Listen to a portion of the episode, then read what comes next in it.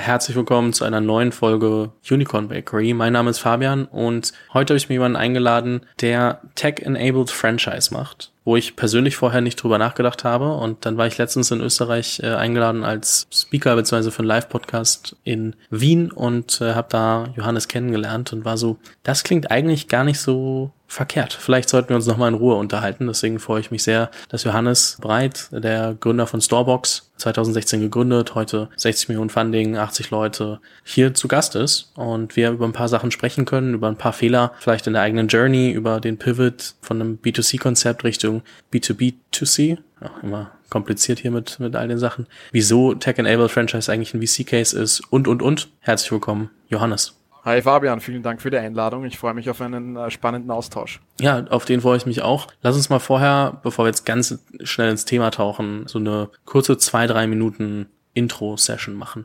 Kannst du in zwei bis drei Sätzen beschreiben, was Storebox macht? Ja, klar. Storebox ist dein Lager nebenan. Was wir machen, ist, dass wir leerstehende Retail-Stores, von denen es ja immer mehr gibt aufgrund des boomenden E-Commerces, ähm, transformieren in einerseits komplett automatisierte Self-Storages, in denen unsere Endkundinnen sehr niederschwellig in wenigen Klicks ihre Gegenstände einlagern können. Und unser B2B-Approach ist, dass wir komplett digitalisierte äh, Logistik-Micro-Hubs sind im urbanen Raum. Und das machen wir jetzt seit 2016 und haben jetzt über 180 Filialen in fünf verschiedenen Ländern in Europa. Ich kann dir auf jeden Fall noch so ein paar Flächen zuschicken, wenn ich in Berlin mal bei mir durch die Straßen laufe. Denn äh, bei mir werden Pakete oft in Postshops abgegeben. Wenn ich die ab jetzt zu euch liefern lassen kann, wäre deutlich angenehmer. Ähm, die Frage, die ich mir immer stelle, wenn, wenn ähm, jemand erzählt hat, was eigentlich die Firma macht, ähm, die, die die Person gegründet hat, warum steht man dafür auf? Also was hat dich motiviert, ähm, Storebox zu gründen und warum stehst du dafür heute jeden Tag auch auf? Mhm. Wie viel Zeit haben wir? Also das sind einige, einige Themen. ja, also ganz grundsätzlich vielleicht, ähm, ich bin, als ich, als ich 17 war, aus der Schule geflogen mit, mit Bomben und Granaten und etlichen Fünfern im Zeugnis ähm, als verhaltensauffälliger Schüler, der Autoritäten sehr schwer akzeptiert hat und habe dann eine, eine Ausbildung gemacht zum Speditionskaufmann, das heißt eine Logistikausbildung, eine Lehre und habe dann am zweiten Bildungsweg Logistik studiert. Das heißt, das Thema Logistik, das beschäftigt mich jetzt schon seit über zehn Jahren, ähm, aus dem Angestelltenverhältnis, dann im späteren ähm, Forschungsumfeld, in dem ich mich herumgetrieben habe und dann auch in der Gründung ähm, von Storebox. Und was mich natürlich total antreibt, ist jeden Tag ins Office zu kommen und ganz, ganz viele Menschen zu sehen, die wirklich mit ihrem Engagement, mit ihrem Intellekt, mit allem, was sie haben, jeden Tag die Vision, die wir Gründer vor einigen Jahren ins Leben gerufen haben, zu realisieren. Und das ist etwas, das unglaublich viel Kraft gibt und das einfach Spaß macht. Jetzt hast du gerade angesprochen, du bist mal von der Schule geflogen, dann irgendwie zweiter Bildungsweg, dann ähm, irgendwie mehr äh, in der Uni gewesen, dann irgendwann gegründet. Wo kam denn diese Schnittstelle? Also die letzte Frage, die ich nämlich immer stelle, ist, wie bist du in die Venture-Welt gerutscht? Und äh, du hast so ein bisschen angefangen, äh, die, den, den Hintergrund zu erzählen, aber wo kam dann so dieser letztliche Faktor von, okay, ich gründe was eigenes und, und äh, Startup it is? Mhm. Also ich glaube, ich bin grundsätzlich von meinem Typus, meinem Charakter schon immer sehr unternehmerisch gewesen. Äh, meine Mutter erzählt immer wieder die, die Anekdote, dass ich als als Kindergartenkind oder als Volksschüler, als äh, kleiner, kleiner Bursche irgendwie in dem Ort, in dem ich aufgewachsen bin, herumgegangen bin und ungefragterweise irgendwelche Autos gewaschen habe und danach irgendwie dafür gecharged habe und Geld dafür haben wollte, bis hin zu unterschiedlichsten Businessmodellen, die ich schon als Kind irgendwie begonnen habe zu starten. Und das ist, glaube ich, etwas, das immer schon äh, in mir war. Und eben, wie ich vorhin gesagt habe, ich war zuerst Angestellter, dann unterschiedliche Stationen auf Unis gemacht etc. Und ich bei mir war es immer so, ich hatte immer unterschiedlichste Ideen, jetzt gar nicht nur ähm, rein in dem Logistikbereich, sondern in unterschiedlichen Feldern und hatte tatsächlich auch auf meinem Nachttischchen so einen College-Blog liegen ähm, und habe in der Nacht oft von irgendwelchen Ideen geträumt und irgendwas ist mir eingefallen. Ich habe das niedergeschrieben und habe dann immer mein komplettes Umfeld damit genervt, irgendwelche Geschäftsideen zu pitchen. Ja. Also solche Leute kennt, glaube ich, jeder. Ich war auch einer von denen. Und irgendwann, als ich in meinem Freundeskreis wieder mal gepitcht habe, habe ich als Feedback bekommen, hey Johannes, come on, äh, nicht zum hundertsten Mal schon wieder eine neue Geschäftsidee, du machst das eh nicht. Und daraufhin bin ich am nächsten Tag zu meinem äh, Boss gegangen damals und habe gekündigt und habe gesagt, okay, ich stelle mich jetzt vor vollendete Tatsachen und ähm, mach's einfach. Ja. So there is one strategic plan, it's called doing things und ich bin dann einfach raus und ähm, habe meine Co-Founder äh, gesucht, gefunden und habe das Ding einfach auf die Straße gebracht. Und das war irgendwie so dieser dieser Moment von okay, irgendwann bist du einfach an einem Punkt, wo du Dinge einfach in die Umsetzung bringen musst. Mhm. Wir haben schon drüber gesprochen, Storebox, Franchise, äh, Tech-enabled Franchise. Was macht Storebox in der Hinsicht besonders, dass ähm, ja es skalierbarer ist als andere Franchise-Modelle. Ich meine, Franchise an sich ist ja dazu da, zu sagen, okay, wir haben eine Marke, diese Marke transportieren wir in verschiedene Länder, in verschiedene Städte und expandieren, ohne dass wir alle Kosten für den ähm, ja, also für die Expansion immer selber tragen, weil wir haben jemanden, der als Franchise-Nehmer auch bereit ist, ein Teilrisiko zu tragen, dann versucht diese Zweigstelle ähm, erfolgreich zu machen und davon profitiert, wenn er dass er oder sie das schafft. Gleichzeitig, äh, man hat eine einheitliche Marke, man, man expandiert. Ähm, es gehört alles trotzdem irgendwie zur, zum, zum Konglomerat äh, des, des äh, Franchise-Gebers. Und in welche Rolle spielt da inzwischen Tech? Mhm. Das ist eine, eine sehr umfangreiche Frage. Also ähm, bei uns ist es ganz grundsätzlich so, dass wir überhaupt nicht ähm, geplant hatten, ja, als wir Starbucks gelauncht haben, daraus ein Franchise-System zu machen. Das war tatsächlich nie unsere Intention.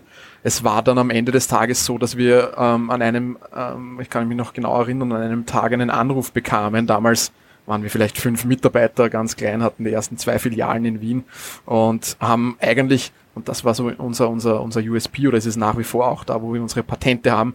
Wir haben Verschlusssysteme entwickelt und IoT für Sens ähm, Sensorik, für, für ähm, Warehouses und Logistikanwendungen und haben dann die zwei Standorte eben betrieben und ein Immobilienentwickler hat uns dann kontaktiert und hat gefragt, ob wir nicht unser System, unsere Brand, alles was wir haben, auch als Franchise-System anbieten würden am Markt. Und ich bin ein alter Verkäufer und habe das natürlich bestätigt und habe gesagt, ja klar machen wir das, ist überhaupt kein Problem. Und er hat mir dann gesagt, ja, er kommt am nächsten Tag nach Wien und dann kann ich ihm das Franchise-System, das wir haben, präsentieren.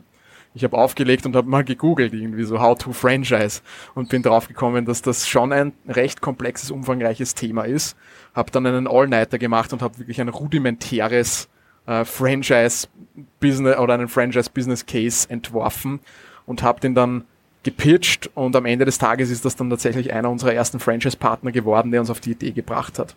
Was jetzt die Vorteile betrifft, ja, einerseits, du hast das genau richtig schon gesagt, es ist natürlich ein Thema, ähm, um Geschwindigkeit aufzunehmen, weil man natürlich vor allem als, wir sind natürlich Asset Light, so Asset Light wie es nur irgendwie geht, trotz der Tatsache, dass wir physische Standorte haben, sind wir Liquiditäts- oder vor allem auch CAPEX intensiver als reine SaaS-Companies. So, jetzt ist natürlich in der Anfangsphase das Thema, Geschwindigkeit ist total wichtig, vor allem für ein System wie, wie wir, wo es wirklich darum geht, eine dezentrale, umfangreiche Lösung aufzubauen. Und wir haben sehr früh erkannt, dass die Kundennachfrage sehr, sehr hoch ist und es darum geht, so schnell wie möglich Angebot zu schaffen. Und das Angebot haben wir dann einerseits über unsere Franchise-Partnerinnen geschaffen und haben dadurch auch ein skalierbares Modell äh, entworfen, weil unsere Franchise-Partner sozusagen ähm, durch unsere Technologie, die wir anwenden, sehr niederschwellig, ohne Vorbildung und mit sehr, sehr wenig Zeit- und Ressourceneinsatz einen Standort betreiben können und wir durch diese Einnahmen und das äh, Revenue Share Modell für jeden einzelnen Franchise-Standort, den wir eröffnen, auch einen Eigenstandort finanzieren können. Das heißt, ich kann sozusagen so ein, ähm, ein Modell schaffen, dass mir Kosten stellen, die ich im Unternehmen habe, tatsächlich in Umsatz Department, in Profit Center umwandelt. Und das ist etwas, das mich immer schon total fasziniert hat. Das macht ja Amazon zum Beispiel auch. Und das ist eine unserer Strategien. Also bei allen Themen, die wir haben, versuchen wir immer die Umsatzperspektive zu sehen. Und das ist uns tatsächlich, glaube ich, auch ganz, ganz okay gelungen mit über 200 Franchise-Partnerinnen mittlerweile. Ähm, und somit auch eines der schnellst wachsenden Franchise-Systeme in Europa. Mhm. Ich meine, du hast gerade gesagt, ähm, mit einem Franchise-Partner und, und dem Revenue-Share-Modell seid ihr so aufgestellt, dass ihr davon einen anderen Standort finanzieren könnt. Ähm, das heißt, die Frage, die sich natürlich stellt, ähm, bevor man dann irgendwie noch mal ein paar mehr Details geht, aber warum braucht man dann eigentlich Geld von VCs? Also gerade, ich meine, klar, anschieben etc., verstehe ich, aber ich meine, ihr habt 60 Millionen geraced, wenn man sagt, okay, ähm, seit dem Franchise-Modell ähm, entwickelt sich das äh, Step by Step so, dass ihr eigentlich mit jedem Franchise auch einen neuen Standort machen können. Wofür braucht ihr das Geld? ganz grundsätzlich geht es darum, wie du richtig gesagt hast eingangs, ähm, es ist Tech, es ist nicht nur Tech-enabled, sondern es ist tatsächlich ein, ein Tech-Produkt, das Franchise-enabled ist, so würde ich es fast aus, ausdrücken. Und alle Kosten, die in ja, Startups da sind, die jetzt vielleicht nicht unbedingt Franchise ähm, anwenden, die haben wir natürlich auch. Plus eben die Tatsache, dass wir ähm, CapEx haben. Und was natürlich Sinn macht, ist Geschwindigkeiten noch zu erhöhen und möglicherweise auch in Vorleistung zu gehen, in neue Regionen zu gehen, dort selbst Standorte zu eröffnen ähm, und dann Franchise sozusagen als Boost zu nehmen. Ähm, ähm, sozusagen selbst den ersten Schritt zu machen und Franchise ähm, dann nachzuziehen. Das ist natürlich ein großes Thema. Dann ist es natürlich Overhead ähm, und Produktweiterentwicklung. Also wir hatten ja unterschiedlichste Steps. Also wir haben ja vom reinen Logist, äh, vom reinen Self-Storage-Player ähm, äh, als wir gestartet haben, etliche Entwicklungen und sind ja mittlerweile wirklich ein Last-Mile-Logistik-Provider, wo es wirklich auch ganz, ganz tief in die Produktentwicklung geht und das ist natürlich etwas, wo man investieren muss.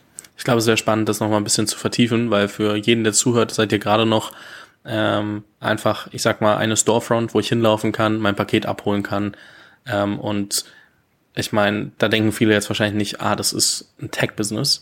Das heißt, die Frage ist wirklich, wo steckt da der, äh, der Tech-Faktor und ähm, mhm. um dann auch zu verstehen, warum all das, was du gerade gesagt hast, so zusammenspielt, wie es tut.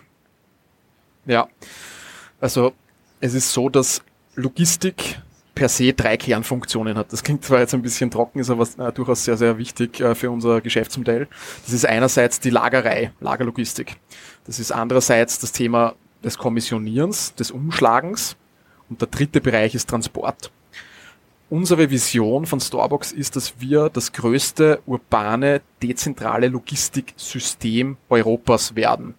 Bedeutet am Ende des Tages, wir bauen Infrastruktur, eine Plattform, die Infrastruktur beinhaltet, bei der all diese Kernfunktionen, die ich gerade genannt habe, auf der letzten Meile in der Stadt integriert werden können. Ähm, die Hardware am Standort selbst unterscheidet zum Beispiel nicht, ob du als Endkunde da irgendwie dein Fahrrad oder dein Snowboard oder sonst irgendwas einlagern willst und das über eine App in wenigen Klicks machst, mit einem Verschlusssystem ähm, instant hineinkommst in den unbemannten Standort, Sensorik hast, die Luftfeuchtigkeit, Temperatur etc. misst. Das ist ein Te eine Tech-Komponente.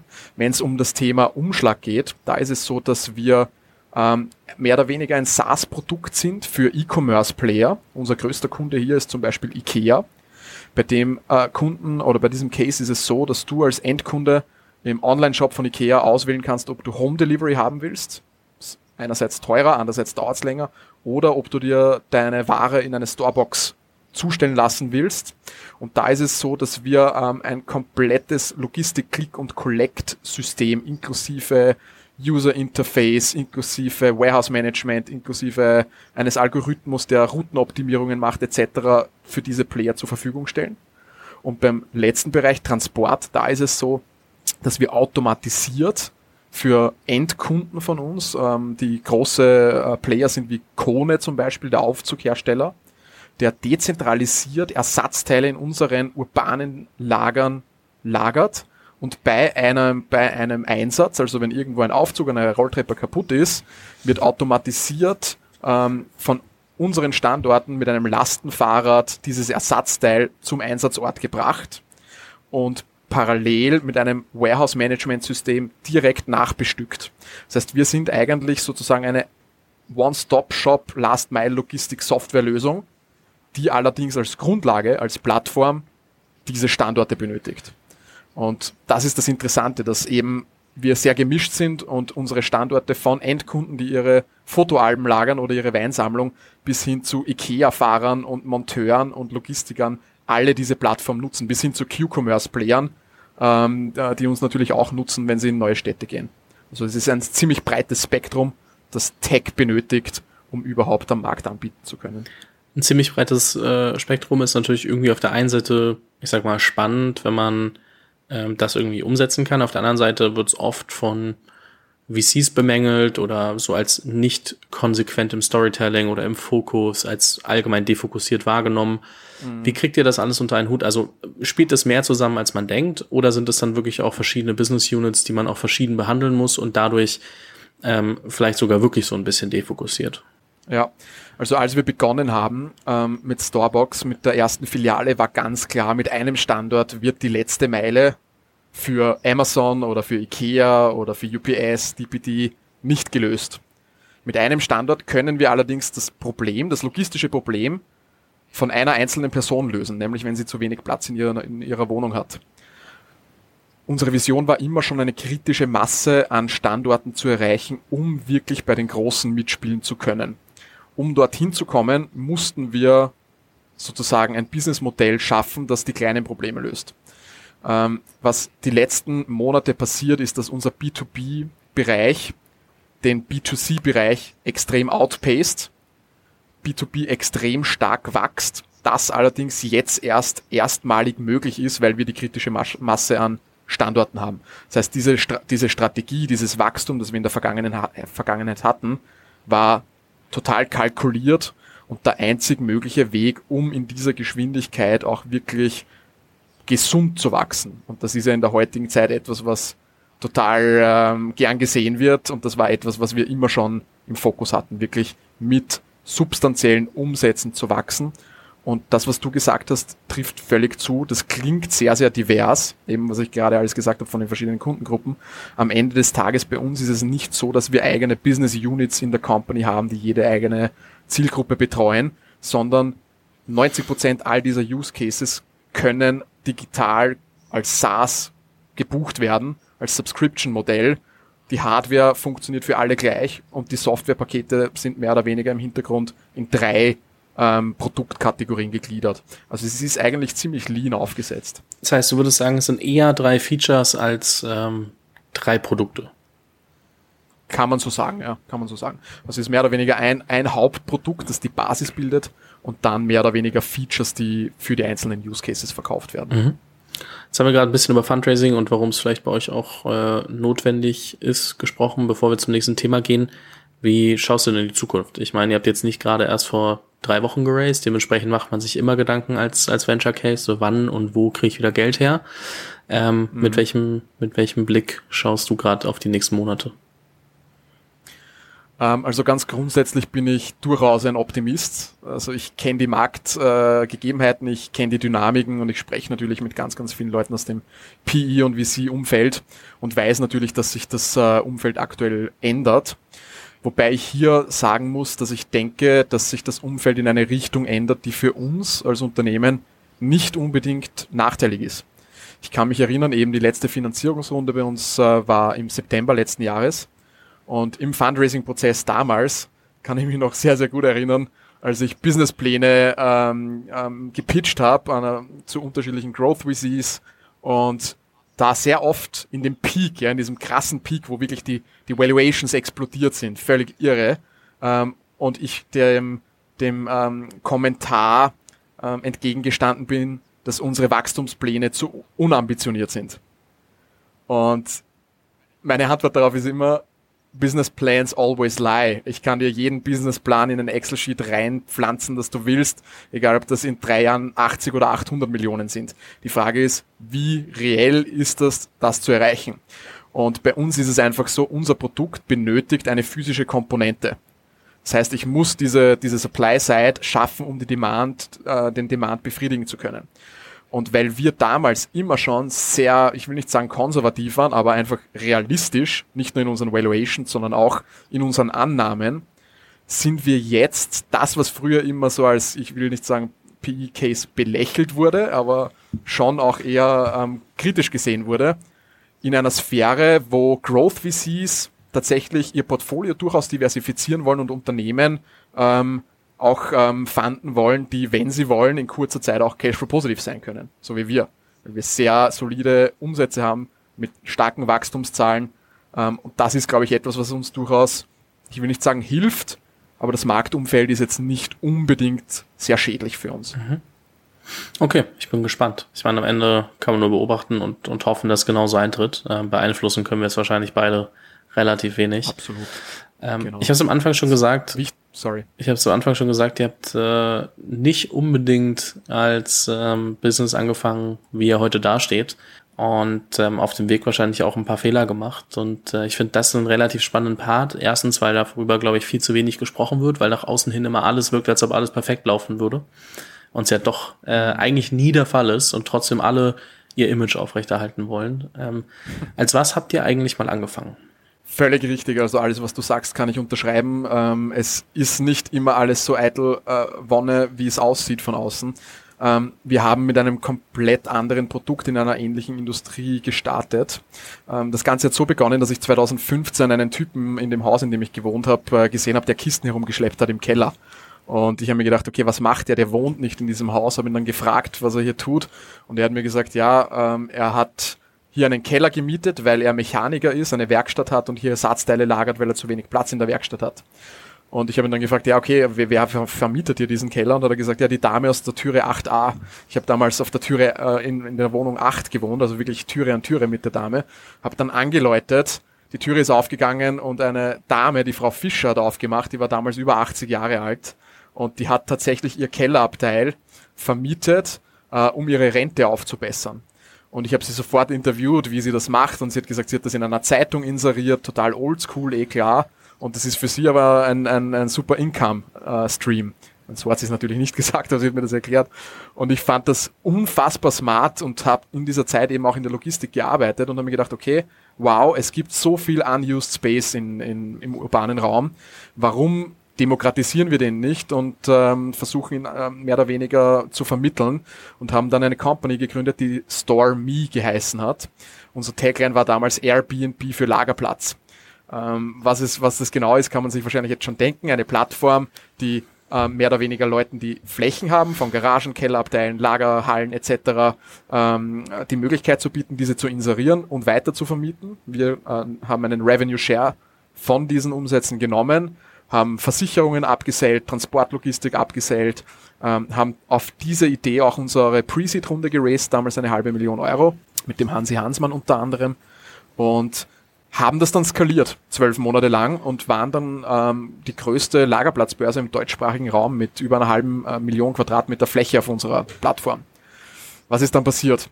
Ähm, Two-Side Marketplace, immer riesengroßer Pain, weil du hast natürlich dieses Henne-Ei-Issue einerseits, was hast du zuerst, Demand oder Supply, und dann hast du natürlich auch das Thema, dass du doppelte Marketing-Spendings hast und nur einen kleinen Teil des Kuchens bekomm bekommst. Das heißt, hohe Marketingkosten, ähm, und kleine, kleine, kleine Contribution. Und wir hatten dann eine Situation, in der wir extrem viel Angebot auf der Fläche hatten, extrem viel Nachfrage hatten, hier aber auch kein Match da war. Bedeutet, wir wussten, wir hatten Daten, wir wussten, wo wird wann, wie viel Fläche in was für einer Region gesucht. Aber es gibt das Angebot nicht. Daraufhin haben wir gesagt, okay, warum kreieren wir dieses Angebot nicht selbst? Und daraufhin sind wir dann äh, in Europa herumgeflogen und haben unterschiedlichste Self-Storage-Provider ausprobiert und haben gelernt, was die gut machen, aber was die auch schlecht machen. Und haben dann gesagt, ja, wir wollen sehr urban sein und wir wollen komplett digitalisiert sein, um äh, genau diese Dienstleistung anzubieten. Und hatten dann wirklich innerhalb von zwölf Monaten einen harten Pivot und haben umpivotiert, hatten dann ähm, ein Rebranding auch zu Storebox, ähm, äh, dein Lager nebenan und hatten damals schon die Vision, okay, hey, diese Lagerflächen, die sind super, super wertvoll für die großen Logistiker, für die E-Commerce-Player. Und wir hatten dann einige Monate beide Businessmodelle parallel und das war wahrscheinlich mitunter eine der ersten harten Entscheidungen, die wir treffen mussten, bei der wir auch im Nachhinein viel zu lang zugesehen haben, Fokus verloren haben. Also wir hatten mehr oder weniger ein Produkt, das uns zum zweiten Produkt gebracht hat und das zweite Produkt hat massiv gut funktioniert. Unit Economics waren extrem sexy. Es hat gut geklappt. Und das andere war aber so unser, unser Baby. Ja. Und dieses Baby irgendwie abzudrehen, das äh, hat lang gedauert und war ein Riesenfehler, das nicht äh, früher zu machen. Wir haben es dann nach 18 Monaten gemacht. Äh, sechs Monate Parallelbetrieb. Und das war so wahrscheinlich einer unserer größten, ja, harten Einschnitte bei Starbucks. Ist, glaube ich, aber oft so, ne? Ist die erste Sache, die man macht. Man will die halt durchziehen, man will, dass das erfolgreich wird, man äh, identifiziert sich damit und so weiter und so fort. Was es schon echt schwierig macht, einfach zu sagen, oh ja, wir killen das jetzt, auch wenn die Zahlen nicht stimmen. Klar. Du hängst natürlich emotional total dran, wenn du was gründest. Du investierst da ja nicht nur vor allem als, als junger Mensch. Wir waren First-Time-Founder, wir hatten zwar alle unsere Jobs, ähm, allerdings war es so, dass wir alles investiert hatten. Jetzt nicht nur unser Kapital, unsere Zeit, alles, was wir hatten, wir sind da all in gegangen. Und sich da einzugestehen, okay, irgendwie macht's ja Sinn, weil es hat dich ja einen Schritt weitergebracht, auch in deiner Lernkurve massiv. Aber das, das wird nicht das Geschäftsmodell sein, das äh, sich etablieren wird. Das macht schon was mit einem. Und du willst natürlich nicht scheitern. Das ist ganz klar. Also vor allem, wenn du ein Typ bist, der gern gewinnt, der gern spielt und gern gewinnt, dann willst du nicht scheitern. Aber so darf man es am Ende des Tages auch nicht sehen. Ja, das stimmt, absolut. Ihr seid heute ähm, 80 Leute auf dem Weg dahin, ähm, viele Leute einstellen dürfen müssen äh, dann auch solche Entscheidungen rund ums Thema, ähm, ja, wie wie mache ich es eigentlich mit meiner Company, äh, welches Modell, worauf fokussiere ich mich. Wie hast du das mit deinem Team kommuniziert? Wie hast du das Team mitgenommen und ähm, wo lagen da vielleicht auch so ein paar Shortcomings, also ein paar Sachen, wo du sagst, ah, hätte ich vielleicht früher lernen können? Ja, also das war natürlich auch ähm, einerseits schwierig, andererseits verhältnismäßig eine recht leichte Übung, was jetzt den Pivot betrifft, hier die Leute mitzunehmen, weil wir einfach sehr wenig Leute waren. Es waren irgendwie fünf, sechs Leute, die damals für uns gearbeitet haben. Ähm, das hat sehr gut funktioniert. Das war damals, du, du kennst das ja irgendwie so am Anfang in der Gründungsphase. Du, du sitzt da einfach um einen Tisch herum und jede Information ist sowieso ohnehin zu 100% transparent. Ähm, und das war etwas, was ich auch gelernt habe, Leute irgendwie sehr, sehr transparent abzuholen und wirklich offen zu sein, auch in den Fehlern, die man gemacht hat, um einfach dieses Verständnis zu schaffen. Weil jeder, der irgendwie da seine Zeit investiert und äh, in die Company kommt und mithilft, der will ja intrinsisch etwas Positives bewirken. Und wenn der dieses Learning mitbekommt, okay, etwas funktioniert nicht, dann ist der oder die in der Regel auch total gewillt, diesen Schritt mitzugehen je größer das Unternehmen wird, desto schwieriger wird das natürlich am Ende des Tages. Ja. Und da haben wir natürlich auch, vor allem was Organisationsstruktur, Aufbau betrifft, also so viele Fehler gemacht, ähm, sehr, sehr viel vermieden, weil wir auch damals Business Angels hatten, die uns vor Fehlern gewarnt haben und wir nicht jeden Schritt ähm, äh, gehen mussten. Aber natürlich hier ähm, Org Structuring nach wie vor etwas, was total unterschätzt ist äh, oder unterschätzt wird und du hast irgendwie in diesem Wachstum oft irgendwie so, so Stufen drinnen. Das ist für mich immer so, so ein Sprung, sprunghaftes Wachstum. Du hast, finde ich, so zwei, drei ähm, ähm, Stufen drinnen, was Mitarbeiterinnenanzahl betrifft, wo du einfach deine Organisationsstruktur komplett überdenken musst, meiner Ansicht nach. Und da mussten wir auf die harte Schule auch lernen, auf alle Fälle. Wann hat das bei euch eingesetzt? Also welche Stufen habt ihr durchlaufen, wo, es schwieriger wurde? Ja, ähm, das erste Thema für uns war auch natürlich die Länderexpansion. Klar ist natürlich, dass für kein Tech-Produkt dieser Welt der österreichische Markt groß genug ist oder für wenige. Es gibt auch andere Beispiele tatsächlich, äh, so wie Durchblicker, die um einen schönen äh, Betrag geexitet wurden, die nur in Österreich waren. Ähm, aber Side-Information. Ähm, der erste Schritt war natürlich Deutschland. Das war für uns ganz klar. Ähm, wenn wir, wenn wir weiter skalieren wollen, dann haben wir sozusagen in dem kleinen, fragmentierten, konservativen, langsamen Markt Österreich mal unseren Proof of Concept geschafft. Und wenn du das schaffst, nach Deutschland zu gehen, dann, dann hast du schon sehr viel harte Schule hinter dir. Und bei uns war das dann damals so, dass ähm, wir als drei Founder ähm, in unserer Küche im Office gesessen sind und gesagt haben, okay, wir wollen jetzt in Deutschland fundraisen, wir wollen in Deutschland Market Entry machen, eine Company gründen, irgendjemand von uns muss nach Berlin ziehen. Also eh klar Berlin, ja, das war keine Diskussion mal. Und wir haben dann tatsächlich Schere, Stein, Papier gespielt. Mein Co-Founder Ferdinand und ich. Ferdinand hat verloren, das war ein Freitagabend und am Montag ist er nach Berlin gezogen. Und äh, seitdem tatsächlich auch in Berlin, äh, in unserem ähm, Office. Und was wir da gemacht haben am Anfang war, wir haben natürlich mal jedes Buch, das es gab, verschlungen, was Organisationsstrukturierung betrifft etc. Und hatten dann einen Weg, der vielleicht für manche klappt, eingeschlagen und zwar ähm, wollten wir die Organisation spiegeln. Das heißt, fast alle Abteilungen in Deutschland nochmal spiegeln, ähm, hatten dann mehr oder weniger in der Company drei verschiedene Streams. Wir hatten irgendwie Starbucks Österreich, Starbucks Deutschland und dann hatten wir noch Starbucks Franchise. Und für alles hatten wir eigene Teams. Und du kannst dir denken, das brauche ich glaube ich fast nicht ausführen, dass das nicht funktionieren kann. Ja.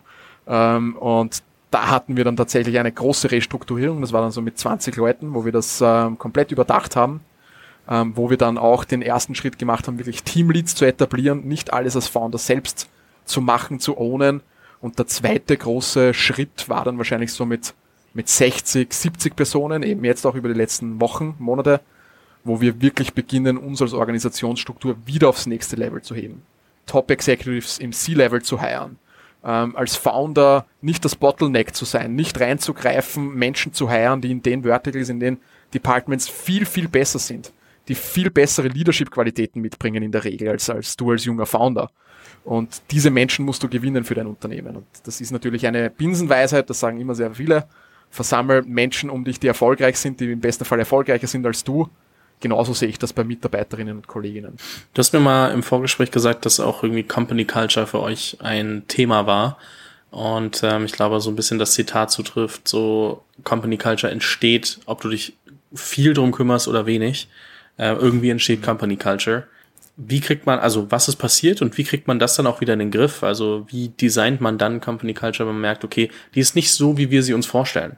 Extrem schwieriges Thema meiner Ansicht nach, dass vor allem am Anfang, in der Anfangsphase eines, äh, einer Unternehmensgründung hast du meiner Ansicht nach zwei Themen, die den Fokus von diesem Culture-Thema einfach weglenken. Punkt eins: Du hast so viele Feuer, die brennen, so viele Baustellen, um die du dich kümmern musst. Der Tag hat nur 24 Stunden, da ist einfach Company Culture ähm, kommt mal ganz lang nicht, da willst mal Product Market Fit haben oder so, ja, das ist das erste. Und der zweite Punkt ist natürlich auch der, dass du als kleines Unternehmen, wenn du ein Founder bist, der für das, was er tut, wirklich brennt und lebt, einfach durch dein Tun, durch das, wie du in der Company agierst und handelst, so stark die Kultur prägst, im positiven wie im negativen Sinne, ganz klar, dass du aber im besten Fall, wenn du dich nicht ganz verkehrt anstellst, die Kultur in eine Richtung bringst, die positiv funktionieren kann, weil sich die Leute abgeholt fühlen, ohne dass du jetzt aktiv dran arbeitest. Je größer das Unternehmen wird, desto schwieriger ist es sozusagen, diesen Founder Spirit, diesen irgendwie Startup Vibe und all diese Themen irgendwie zu transportieren. Und wenn du das merkst, dann ist es meistens schon zu spät. Dann hast du dich einfach zu wenig darum gekümmert. Und bei uns war es so, dass wir relativ früh, glücklicherweise auch durch wirklich viele Tipps von erfahrenen Foundern ähm, uns dem Thema Culture Building gewidmet haben. Und wir hatten ähm, einen Top, Top, äh, keinen Top-Down-Approach, sondern haben wirklich versucht, ähm, in extern gecoachten Workshops bereits im zweiten Jahr unserer Firmengeschichte äh, mal unsere Mitarbeiterinnen damals zu fragen, was findet ihr macht uns tatsächlich als Unternehmen aus? Und was da ganz viele auch machen, und das haben wir genauso gemacht, äh, ist das Vollständigkeitsprinzip alles, was positiv ist, trifft auf uns natürlich zu. Wir sind genderdivers, wir sind inklusiv, wir sind schnell, wir sind innovativ. Natürlich sind wir das alles. Aber ich glaube, die Frage, die, man sich stellen muss, ist, was sind wirklich deine drei Core-Eigenschaften, die dich als Unternehmen zu dem gemacht haben, was du jetzt bist? Warum bist du wirklich erfolgreich?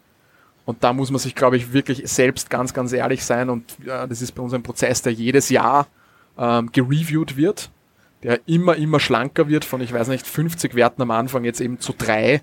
Vermutlich, wenn wir in ein, zwei Jahren sprechen, haben wir nur mehr einen Wert. Also das wäre das Optimum meiner Ansicht nach. Ähm, ja, und das ist einfach aktive Arbeit, die du als Gründer, glaube ich, oder als Manager einfach leisten musst. Es gibt nur eine Frage, die ich jetzt stellen kann. Was sind die drei Werte, bei denen ihr aktuell steht? also ich schaue da raus aus, aus, aus meinem Büro da, Think Linked, also ich stehe da hier auf der Wand, Think Linked, Act Fast und Create Wow. Und da sind natürlich ganz, ganz viele Themen verpackt, die wir jetzt breit diskutieren können, aber unsere Mitarbeiter, die wissen ganz, ganz, ganz genau, was das bedeutet, warum das wichtig ist. Also jeder bei uns bekommt im Onboarding in unterschiedlichen Ausprägungen ähm, näher gebracht, was das bedeutet, warum das in der Vergangenheit für uns wichtig war, warum es jetzt wichtig ist und warum es wichtig sein wird, zumindest über den Zeitraum der nächsten Monate. Und die Mitarbeiterinnen werden eben auch einmal im Jahr dann abgeholt zu diesen Werten da wird das auch in einem gemeinsamen Event hinterfragt. Trifft das überhaupt noch auf uns zu? Wollen wir so überhaupt noch sein? Das ist ja auch eine Frage, die ganz, ganz wichtig ist. Ist das tatsächlich, ist es noch so wichtig, so schnell zu sein? Ist es vielleicht besser, jetzt irgendwie in der Qualität noch besser zu werden und dafür langsamer zu sein?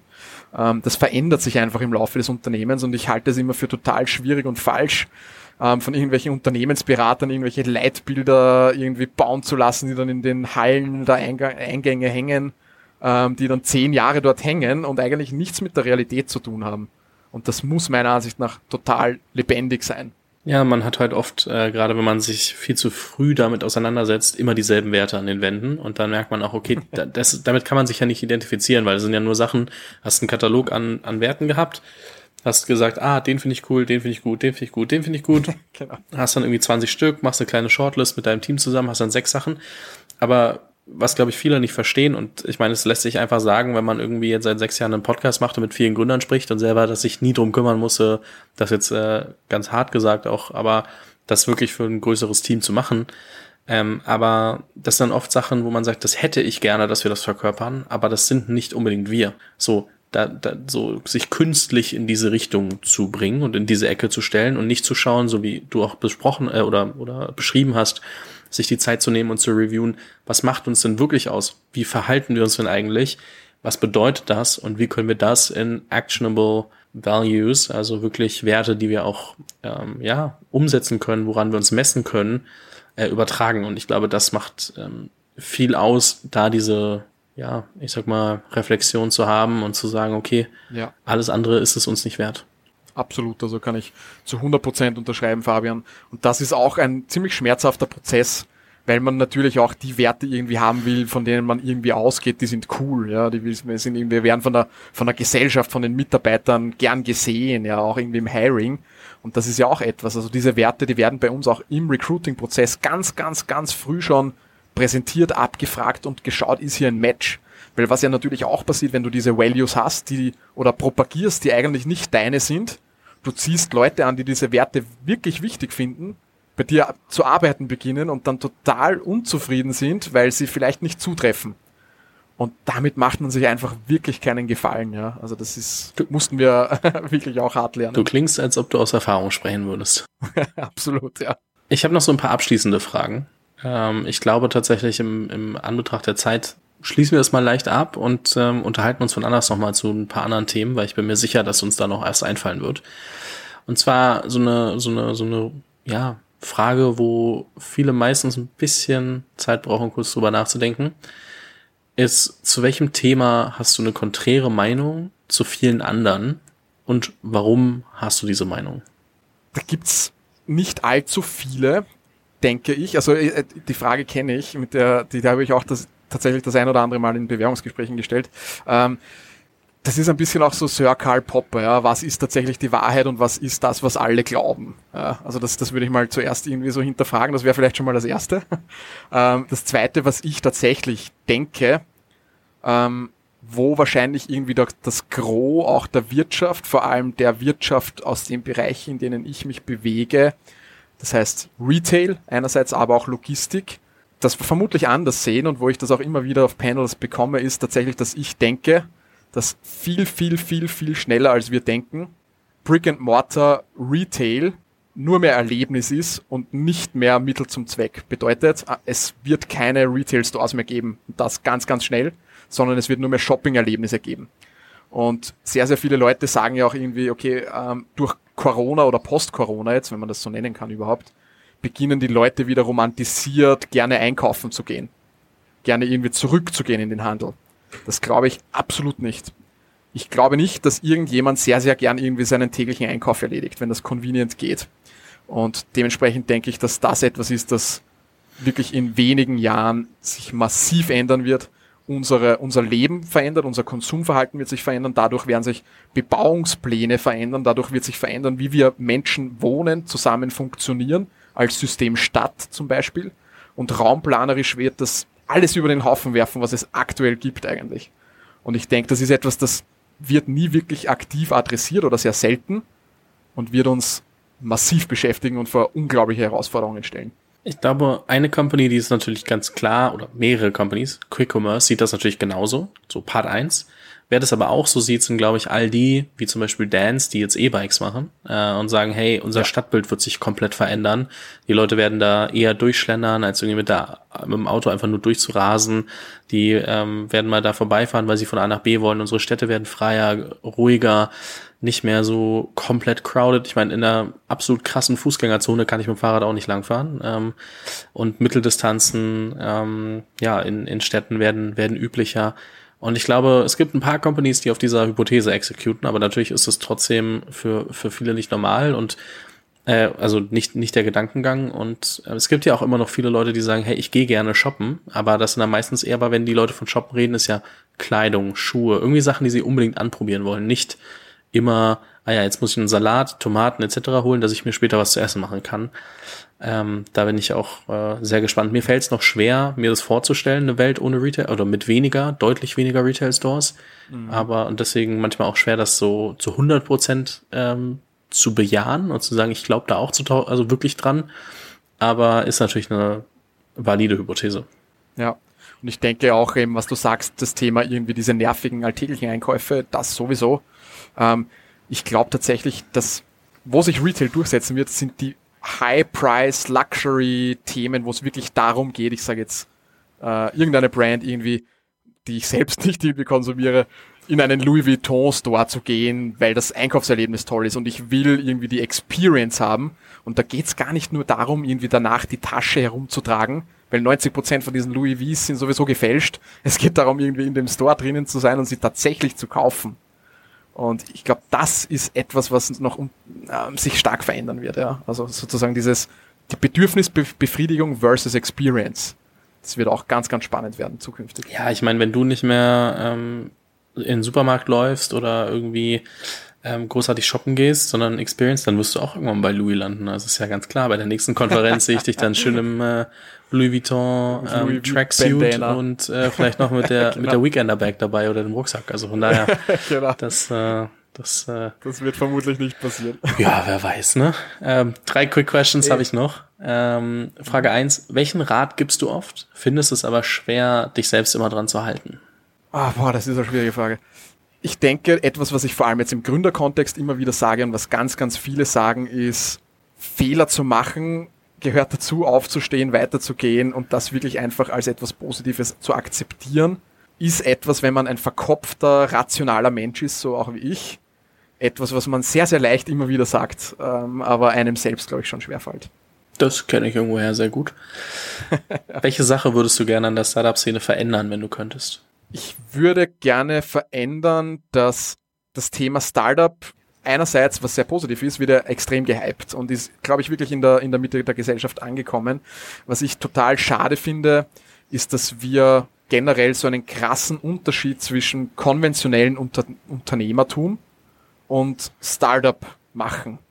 Und ich weiß nicht, ob generell, wo wir in einer Zeit leben, in der in unterschiedlichen Lebensbereichen diese Schubladisierung, diese Stereotypisierung aufgehoben wird, es nach wie vor zeitgemäß ist, in so einer innovativen Branche immer für alles eine klassische Kategorie zu finden. Ich glaube, das muss nicht sein. Ja, das finde ich, finde ich fast ein bisschen schade oft und auch despektierlich äh, manchmal Unternehmen gegenüber, die jetzt vielleicht nicht die super Funding-Story haben, aber durchaus sehr erfolgreich sind. Ähm, ich will die Meinung so stehen lassen. Ich will nur trotzdem kurz mal drauf eingehen, wie meine ersten Gedanken dazu sind. Also nicht, ähm, nicht irgendwie denken, ich will es direkt auseinandernehmen. Was natürlich passiert ist, wenn du alles als Startup deklarierst, ist genau das, was mit so zwei Minuten, zwei Millionen in Österreich oder die Hülle der Löwen in, in Deutschland passiert, dass dann irgendwie jeder, der sagt, ich habe irgendein neues Produkt, glaubt, er bräuchte Investment. Und dann hast du natürlich aber auch irgendwie dadurch eine verzerrte Wahrnehmung und eine verzerrte Realität, wie Firmen überhaupt gebaut werden. Ähm, natürlich muss man genauso offen drüber sprechen, dass wahrscheinlich nur ein Prozent, 0,1 Prozent der Firmen, die äh, wirklich gut laufen und neu sind, ähm, dann am Ende Startups sind, weil super viel unterm Radar passiert, Mittelstand ist, der neu entsteht, etc. Ähm, ich glaube, da muss dann die Berichterstattung ein bisschen aufpassen und, und auch das besser beleuchten und eben sich nicht nur von Zahlen leiten lassen. Gleichzeitig wie viele Menschen oder, oder Gründer und Gründerinnen ich sehe, die sagen, hey, ich habe Probleme beim Fundraising und ich schaue mir den Case an, ohne dass ich jetzt großartiger Investor wäre oder so. Ne? Aber selbst mir fällt auf, das ist wahrscheinlich kein Case, wo ein Venture Capital Investor investieren möchte. Das finde ich halt schwierig, dass wenn du das halt, also ich glaube, man muss dann halt schon irgendwie schauen, dass man die Education trotzdem hinkriegt. Definitiv. Und ich glaube, wir reden tatsächlich vom Gleichen. Mir geht's mir, geht's eher darum, dass man genau diese Abgrenzung so schafft, jetzt nicht im Inhaltlichen, weil natürlich, ich, äh, mir ist auch ganz klar, was eine Definition eines Startups ist und wie, wie Risikokapital finanziert. nur, nur der Punkt ist, glaube ich, der, da wir so stereotypisieren und ähm, auch teilweise glorifizieren, passiert leider eben genau das, dass jeder, der jetzt nicht unbedingt ein Startup sein muss, ein Startup sein will und dann eben in diese Shows läuft und denkt irgendwie, er muss jetzt hunderte Millionen raisen. Und das finde ich eben so schade. Ich, ich, ich würde es extrem begrüßen, wenn, wenn auch in der öffentlichen Wahrnehmung, und das, das treiben auch wir natürlich als Unternehmerszene, der, ich nenne es jetzt mal klassische Mittelstand, auch wirklich wieder als cool gesehen werden kann. Und das finde ich einfach schade, ja. Und nicht jeder braucht Venture Capital und nicht jeder braucht Growth Capital. Ähm, ist auch ziemlich cool eigentlich über, über äh, Cashflow zu wachsen und äh, profitabel zu sein. Also das ist, muss man mal schaffen. Das ist äh, super schwer, das zu behaupten, wenn man jetzt irgendwie 400 plus Interviews mit größtenteils äh, Startups, äh, die finanziert sind, gemacht hat. Aber ich finde meistens die ähm, Bootstrap-Stories, wenn jemand kein Investment genommen hat und Firmen, die wirklich krass Geld verdienen, ohne jemals auch nur Investment bekommen zu haben, viel, viel krasser als ähm, viele Startups, die dann einfach auch gefühlt, ne, also ist ja auch eine Wahrnehmung, ist ja nicht, nicht so, man kann ja nicht in die Kulissen blicken, einfach aufgepumpt wurden mit Geld. Ja, absolut. Naja, äh, das ist eine Diskussion, die könnte man deutlich länger führen. Ähm, aber, aber eine aller, allerletzte Frage noch. Ähm, aus all den Eigenschaften, die du, die man wählen kann, und wenn du wählen könntest, welche drei Eigenschaften würdest du dir wünschen, dass deine Kinder für sich adaptieren? Zielstrebig, freiheitsliebend und liebevoll. That was quick. Da hast du dir schon mal drüber Gedanken gemacht. Tatsächlich noch nicht, aber okay. Es wäre wär nicht so verkehrt. Würde ich mir für mich selber natürlich auch wünschen, dementsprechend. Hast du das Gefühl, dir fehlt eine davon? Mm, nicht unbedingt, aber ähm, ich bin ein Anhänger des, der Tatsache, dass du dass es das Prinzip der Vollständigkeit nicht gibt. Das heißt, wenn du in irgendeinem Bereich ähm, mehr hast, weil du mehr investierst, wird es dem anderen fehlen. Und ähm, es ist immer eine Frage der Balance meiner Ansicht nach. Und natürlich ist man als Gründer eines dynamischen Unternehmens immer bis zu einem gewissen Grad in einer Disbalance. Und das merkt man natürlich schon. Das sind doch eigentlich auch fantastische Abschlussworte, oder? Johannes, äh, vielen lieben Dank dir. Es hat mir sehr viel Spaß gemacht. Ich bin sehr gespannt, was wir von euch noch hören. Ähm, da wird ja ein bisschen was passieren. Und ähm, freue mich, wenn wir uns äh, wiedersehen, wiederhören, auch im Podcast. Und äh, sag vielen lieben Dank. Vielen Dank auch fürs Gespräch. War, wie eingangs erwähnt, sehr, sehr spannend. Danke dir. Vielen Dank fürs Zuhören. Falls dir diese Folge gefallen hat, dann musst du auf jeden Fall mal den Unicorn Bakery WhatsApp Newsletter auschecken. Dort bekommst du ein bis zweimal die Woche von mir äh, entweder eine persönliche Sprachnotiz oder eine Content-Empfehlung, Blogpost, Video etc. für Dinge, die du als Gründer unbedingt wissen, lesen, hören musst. Am einfachsten ist es, du klickst auf den Link in der Beschreibung und meldest dich an. Ansonsten kannst du auch auf jungthemapodcast.com slash newsletter gehen.